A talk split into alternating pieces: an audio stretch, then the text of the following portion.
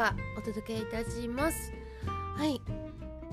11月22日時刻は10時41分でございます。はい今日の記念日ボタンの日。日本協会全国ボタン工業連合会等が1987年昭和62年に制定。1870年明治3年のこの日。近地に桜と猫。蜂亀の模様の国産のボタンが海軍の制服に採用された。ということですね。おめでとうございます。そして続きまして大工さんの日。日本建築大工技能士会が1999年平成11年に制定。11月が技能尊重月間であることと11を組み合わせると「死」なんとか博士博士建築士とかの詩となり建築士にふさわしいこと。22日は大工の神様とされる聖徳太子の命日。えー、これ聖徳太子ですね。命日。622年2月22日であることと1122を組み合わせると11は2本の柱を表し2漢字の2ね。漢字の2は土台と染めある？あるいはんなんかみたいです。なんか11月22日が大工との関係が密接であることからと書いてあります。詳しくは Google さんで検索してください。はい次。いい夫婦の日。はい。予断開発センター現在の日本生産性本部、うん。1988年昭和63年に制定。いい夫婦1122の語呂合わせと11月のゆとり創造月間の期間中であることから。え11月ってゆとり創造月間なんですね。知りませんでした。まあ残りゆとり月間はい実践してまいりたいと思います。あしかもですねなんかゆとり月間でしょ？良い夫婦の日が4月22日。いい夫婦の日が明日も。あれ？今日は？いい夫婦。いい夫婦。あし今日と明日？かしこまり。旦那いないが。夫婦の日普通に。2月2日。夫婦の日毎月22だそうです。あだからあれかな映画の日とかなんかカップルデーとかありますよね。それも22かな。あ今日ってことかな。でもねちょっとコロナがね爆爆伸びって言ったらいいんですか爆増しますんでねちょっと怖いから行くの。やめようってことで次続いてまして回転寿司記念日。回転寿司チェーン回る元禄寿司。これ北海道かな？の元禄産業が制定。おめでとうございます。声低くなった。ちょっと喉がね。回転寿司をこう考案した同社の同社元会長の白石さんが1913年の誕生日ということなんですね。えー、おめでとうございます。ありがとうございます。本当に。元禄寿司えー、っと専門学校の時かなり行ってましたね。美味しいんだわこれが。やっぱね北海道ってほんとクオリティ高いわって思っちゃいますよね。本当に本当に。感謝です。さあ続きましてペットたちの感謝する日。こんちゃん、いつもありがとう。ペットたちに感謝する日。Thanks Pets Day ですかね。ペット連ペット関連の事業を行うピーツアソシエイツが制定。犬の鳴き声ワンワンと猫の鳴き声ニャーニャーから。えー、かわいいですね。ニャーニャーワンワンニャーニャー。皆さんペットたちに感謝しましょう。本当にね。無条件で寄り添ってくれたりとか。あの癒しをね無条件にくれ与えてくださってね本当にありがとうございます。もう彼ら彼女らがいないとちょっとやっていけないですよね本当に。ただそこに本当いるだけで本当にねいいんですよね本当に。植物も同様本当にありがとう。そして長野県りんごの日。JA 長野県経済連現在の JA 全農長野等が1999年平成11年に制定。長野県産リンゴの主力種主力品種が富士であることからいい富士1122富士富士？の語呂合わせといい夫婦。あまた来たよ。あアダムとイブ。イコールリンゴ？との連 連想からだということです。ちょっとなんかシャレオツですね。いいね。普通にねいいリンゴの日が11月5日。これ私紹介した？これいつからやってるっけ？あちこれなんか11中盤くらいから記念日発表するから。やってないですね。あそうだ。長野県きのこの日紹介した記憶がある。はい続きまして。ふるさと記念日。和歌山県ですね。和歌山県が1989年。平成元年に制定。1871年。明治4年のこの日和歌山県が現在の県地県域県域が定まった。えー、なんかブレてたんですか？そうなんですか？和歌山県といえばねやっぱ北海道の話ばっかりなんですけども北海道の人うちの地域だけかもしれないけども和歌山県のみかんでお正月を迎えてましたね。はい。なのであの愛媛とか有名じゃないですか。海道のうちの地域は和歌山県でした。本当にあの段ボールに和歌山県ってほぼみんな書いてたんでお世話になっております。本当にねなんか密接な関係が勝手に感じておりますということでちょっと長くなっちゃった。今日も今日もいつもの素敵なゲストをお呼びいたします。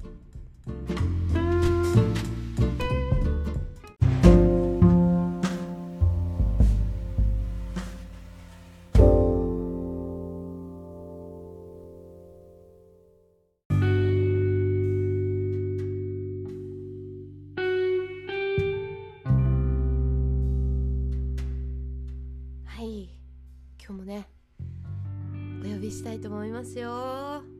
待ってましたかね皆さん。はい今日も水梨正善さんお迎えしたいと思います。どうぞ今日もよろしくお願いいたします。ということで私が本を朗読してまいりたいと思います。今日もですね辛い時はやってらんない。って叫べばいいのよ。という水梨正善さんの本からいくつかエピソードをご紹介したいと思います。どうしようかな。うんと。これいいかもしれない。これ言ってこう。コラムっていうコーナーなんですけども。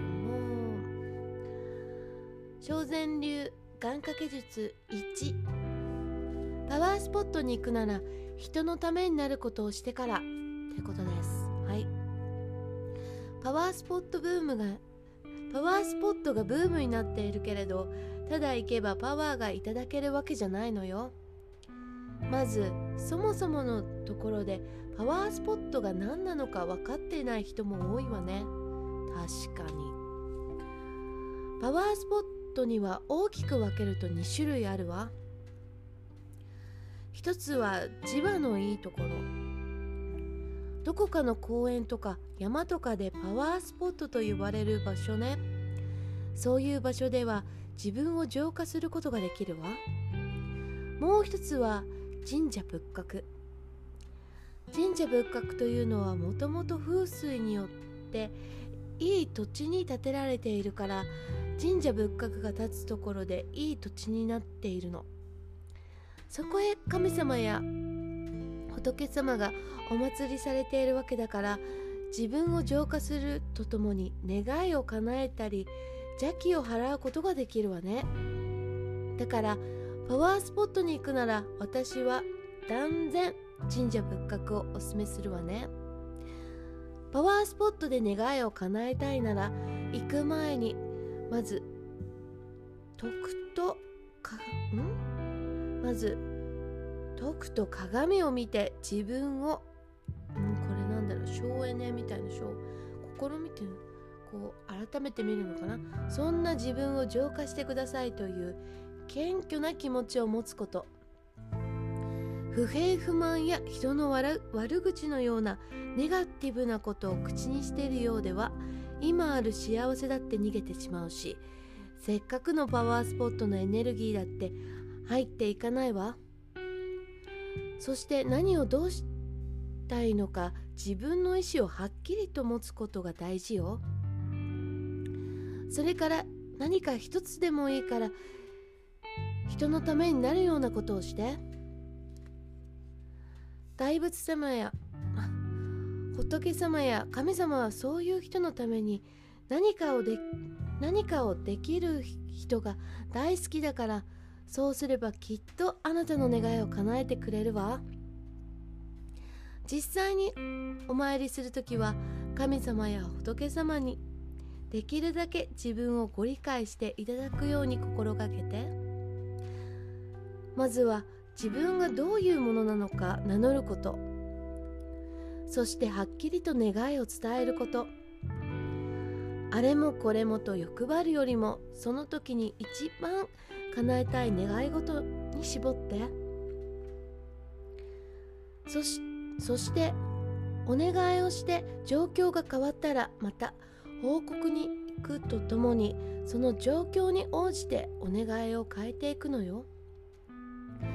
例えば恋愛恋愛を願った後なぜ実らないのかが分かってくることがあるの他にも彼を好きな女性がいると他にも彼を好きな女性がいるとか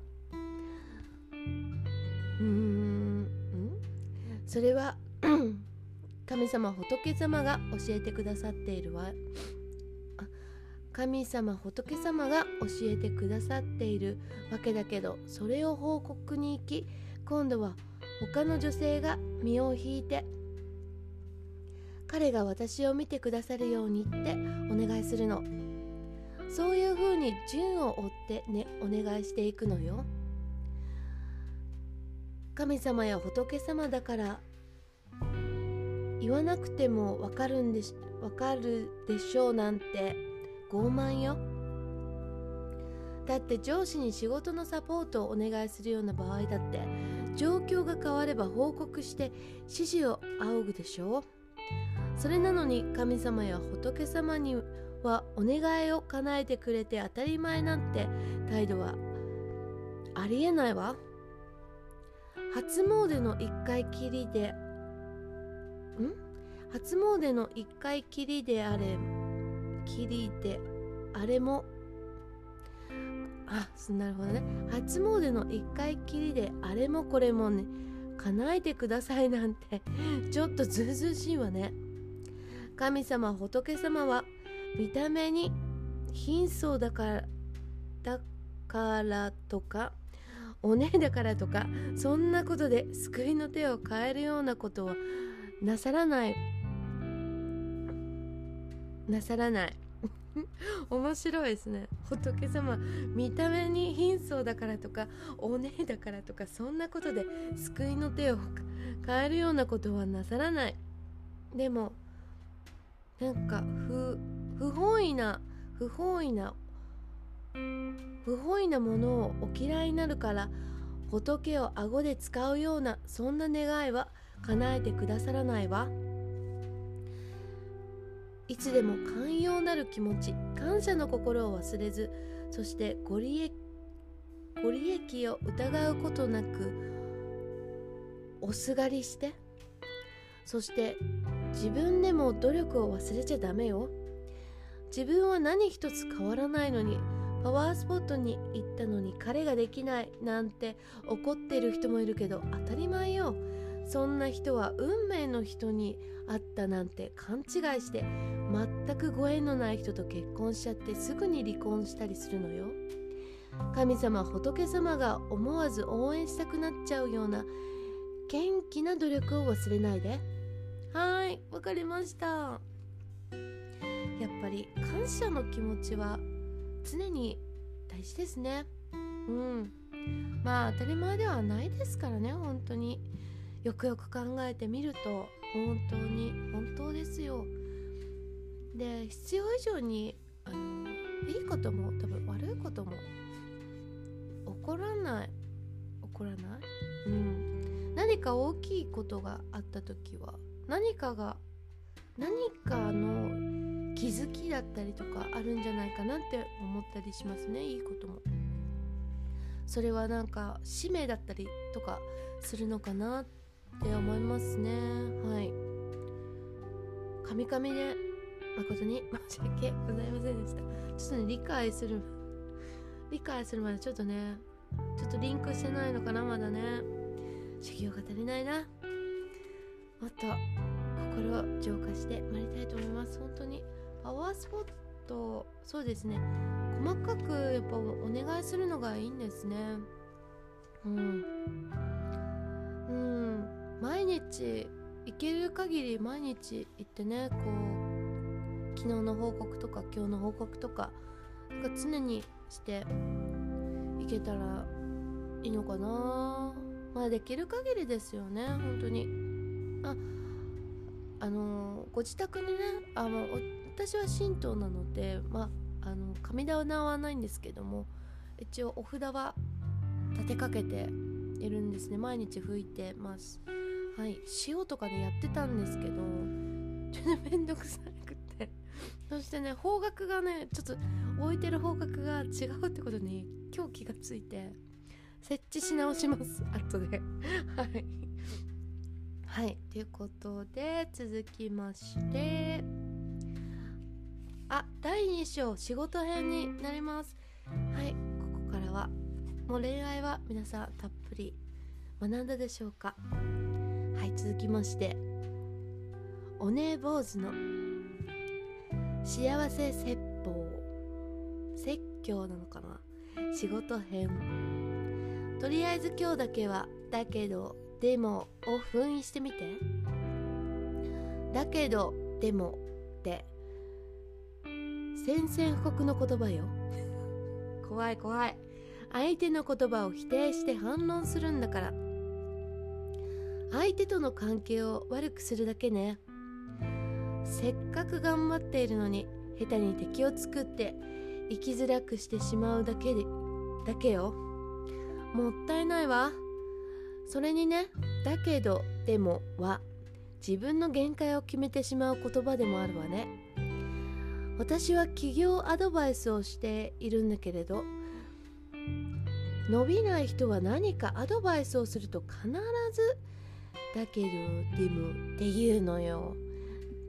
でもまるさんはこれでいいって言いましたとか。だけどお前はこれでうまくいったいった前はうまくいったんです。とか。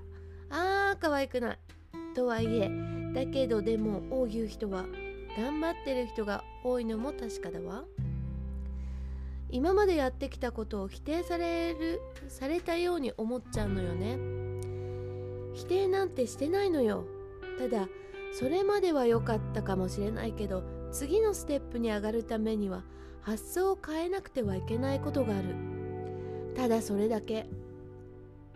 この人は私のことを何も分かってくれない。って思うのは簡単だけどこの人は私が知らない私の一面が見えているのかもしれないって思ってみて。そうしたら好奇心が湧いていろいろ試そうと思うのよ。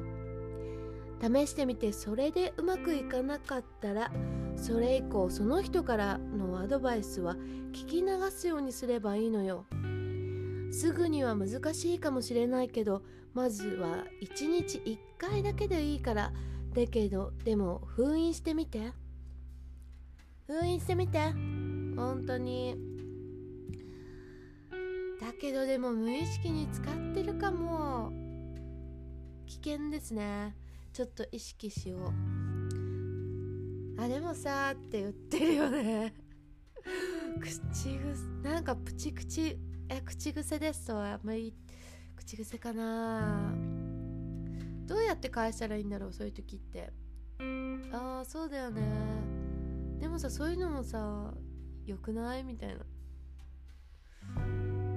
ちょっと考えよう。ちょっとね封印っていうか抹消したくなった。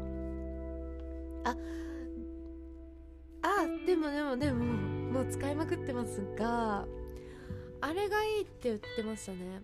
あのでもとだけどを使う時はあのいやすごいおっしゃってること分かる。私もすごい今日あのすごいあのそうもそう感じるんですよ。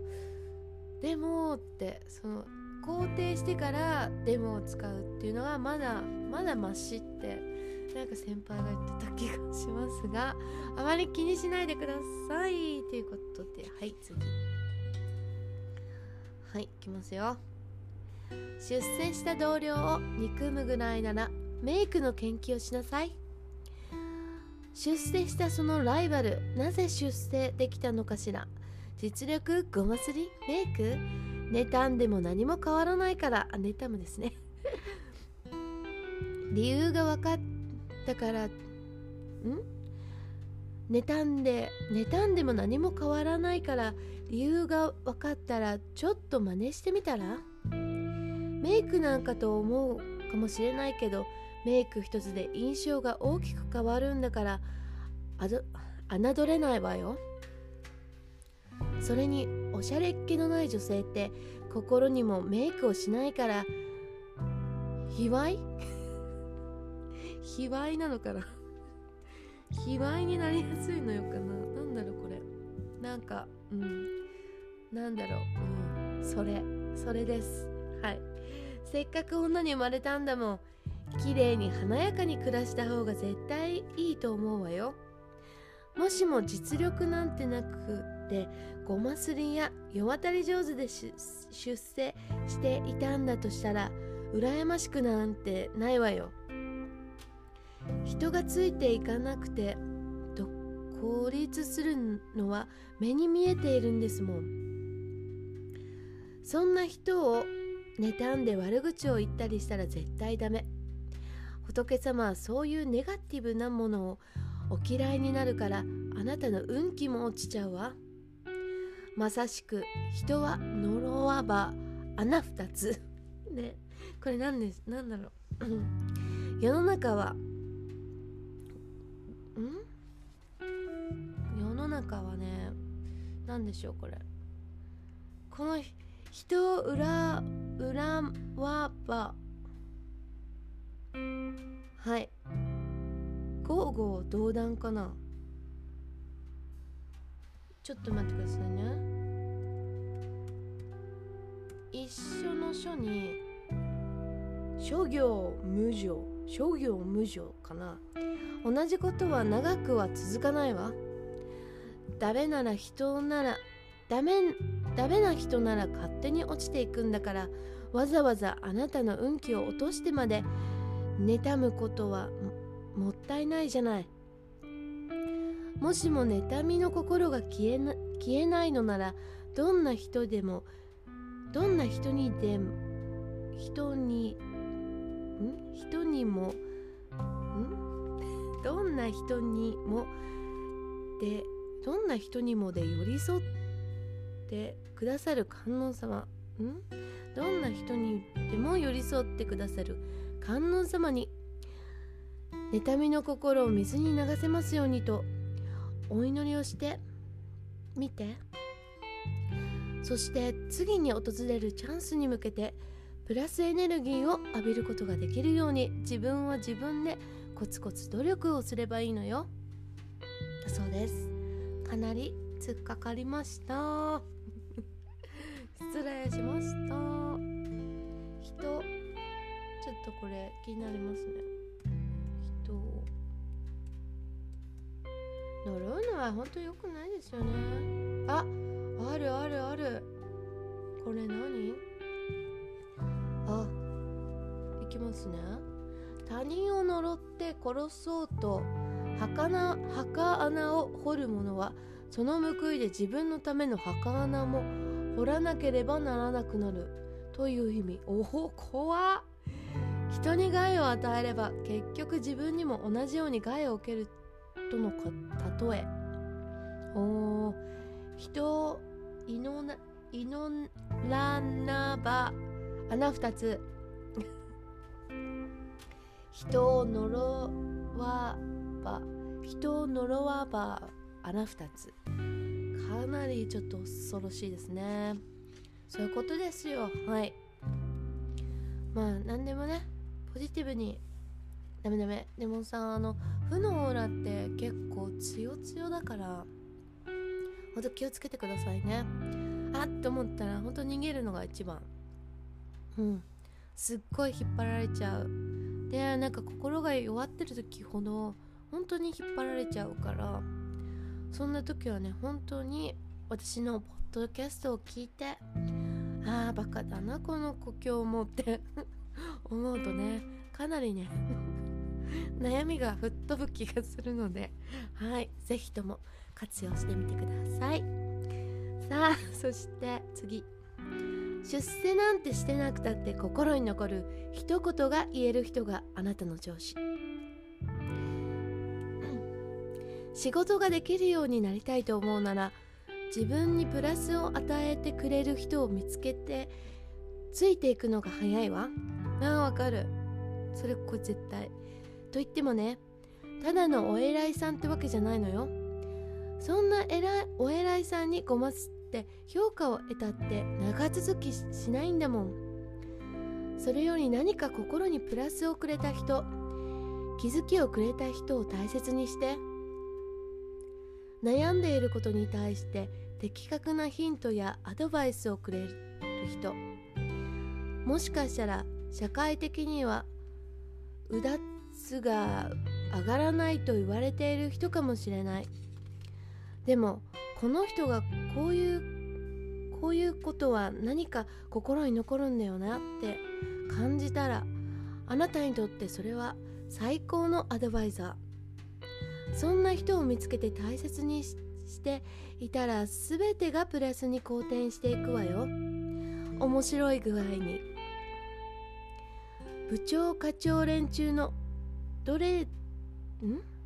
どれだけが心にプラスをくれるっていうのよ。ああなるほどね。部長部長課長の連中のどれだけが心にプラスをくれるっていうのよ。だいたい悩みを相談してもなぜか彼らの武勇伝を聞かされて終わるのよ。そんな人だったら話は聞き流してもう必要以上に近づかないことね。わかる50代60代にこういう武勇伝おじさん多いわね。多い。多いです。ほんとなんでだろう。人の話なんてめったに聞かないの。それにけ影響を受けた40代も最悪よ。あやだ。石 石ぶつけたいわね。部下いじめとかしちゃってさ若い子は KI な KY なんだよ。なんだって言われるけど不景気の中で生まれて育ってきた分苦労を知ってて現実よ。そんなおじさんおじたわごとたわごとは「はーい」って聞き流してそのまま反対の耳から流しちゃいなさい。わかりました。そういたします。はいはいはいはいってね。リズムリズム感よくね。はーいはいはいはいって、まあ、実際に そんなことを言っちゃいけないけど心の中でね。心の中で「はいはいあこと言ってる武勇伝おじさんみたいなね。あとさこの人たちってなんか教えたがりますよね。本当に、まあ、知ってますからみたいな。結構バサッと返しちゃうんですけどね私は。実際知ってるんで。え？みたいな。で全然可愛くないからもう構ってくれないっていう。悲しい。悲しいですね。はい。まあこれで最後にしようかな。はい。嫌な上司にはキャバ嬢気分ですり寄ってみるといいわ。社長部長ですかね。はい。上司が嫌だってその 証拠を会社に突きつけてもめんどくさい社員だってレッテルを貼られて自分が損するだけよね。だから休庁休庁帳に？ああ何これまたまた来たよ。ちょっと待ってね。もちろん本当に。休庁ちょっと私の休庁私のパソコンちょっとポンコやっぱ飼い主になるんですかね。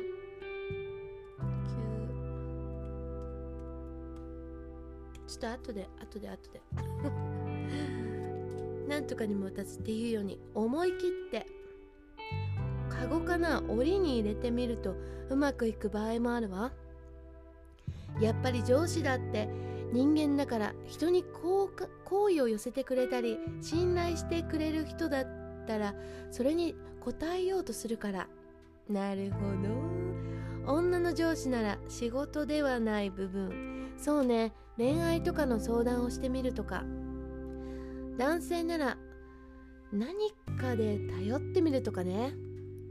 自分から折れるなんて悔しいと思うかもしれないけどそれも仕事の一つだと思って。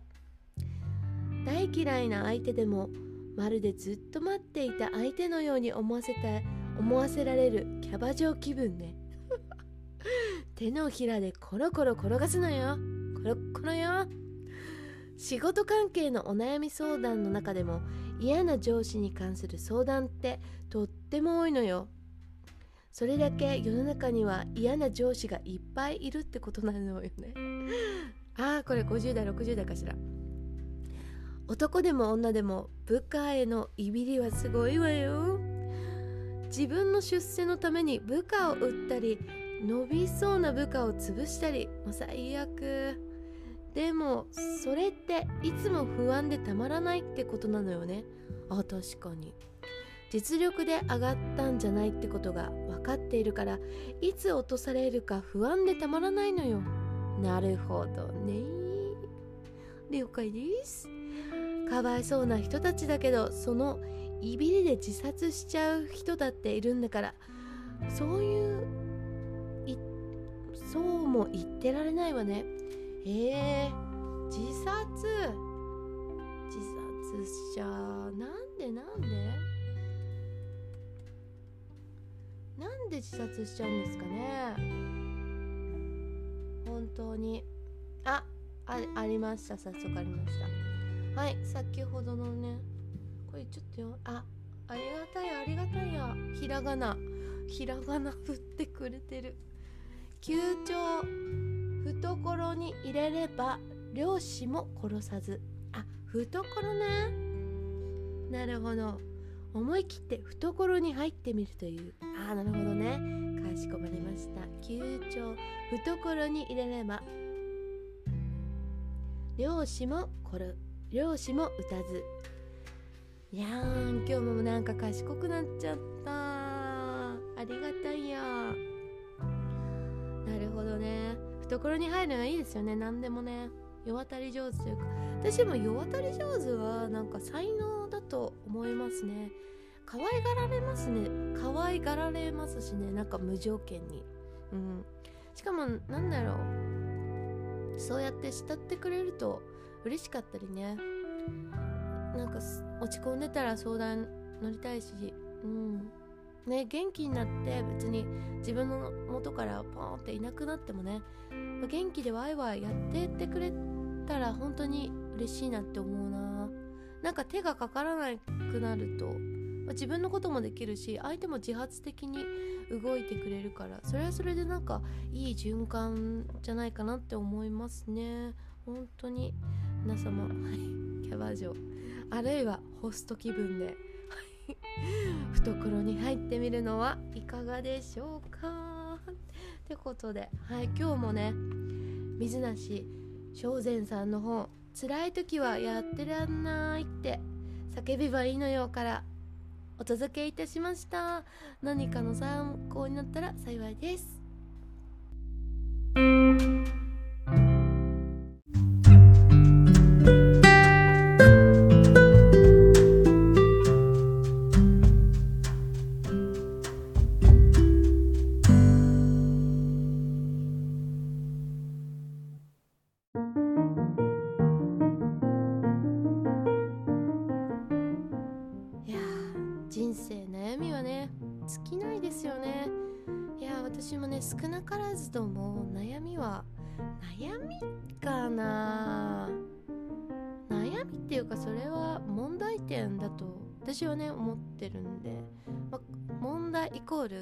決策はどこかにあると思っております。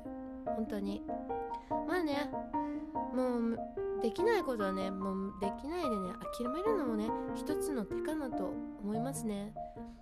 どうしてもずっとね諦めなくてずっとそこにすがっていたら執着になってちょっと見にくくなってちょっと多分老け始めそうなのでそういうのちょっとやめようかなって 思いますね。なんかね絶対ねね見た目の若さとかってまああのお手入れはもちろん大事ですがなんだろう心のモチベーションだ気の持ちようだったりとかすることって結構多いんじゃないかなって思うんですね。だからなんだろうまあいっかって諦めるのも一つの手かなと。はい。そっちの方がなんか若々しくいられるのかなって思って信じてそう生きております。またただただ単にそういう性格だからっていうのもあるのかもしれないですけども。はい。そんな感じでね。まあどうしてもねやっぱね落ち込んだりとか悩んじゃったりする時はね是非とも私のポッドキャストを聞いてあこんなにおバカさんがいらっしゃるんだほっとしたわって思ってくれるとねもうだいぶ楽になると思いますよ。本当に。そうやってね私も人のためになってるんだなと思うと本当に嬉しいのではいこれからもこのままねなんだろう このこの間抜けっぷりいや私はね十分可愛いと思ってますけどもはい痛いですけどもねはい気にせずはい続けていきたいと思います、まあ、これしかできないのってこれしかもうできないっていうのもありますしね。はい。か辛いこと悲しいことありましたら。はい。けけ聞けばね私の バカを聞けばねあなんか考えてんのバカ臭って。あ次行こうって思い始める気がするので。はい。まあ必要枠ですね人生にとって私は皆さんにとって。お押し売りじゃないですよってことで。はい明日も明日もね続けていきますねこれ。はい終わるまで。はいあのこの本ね辛い時はやってらんないって叫べばいいのよ。水梨正善さんの本明日もご紹介してまいりたいと思います。はい。ではではこれからのお時間があなたにとって棚ぼたなお時間でありますように。それではまたねバイバー。イ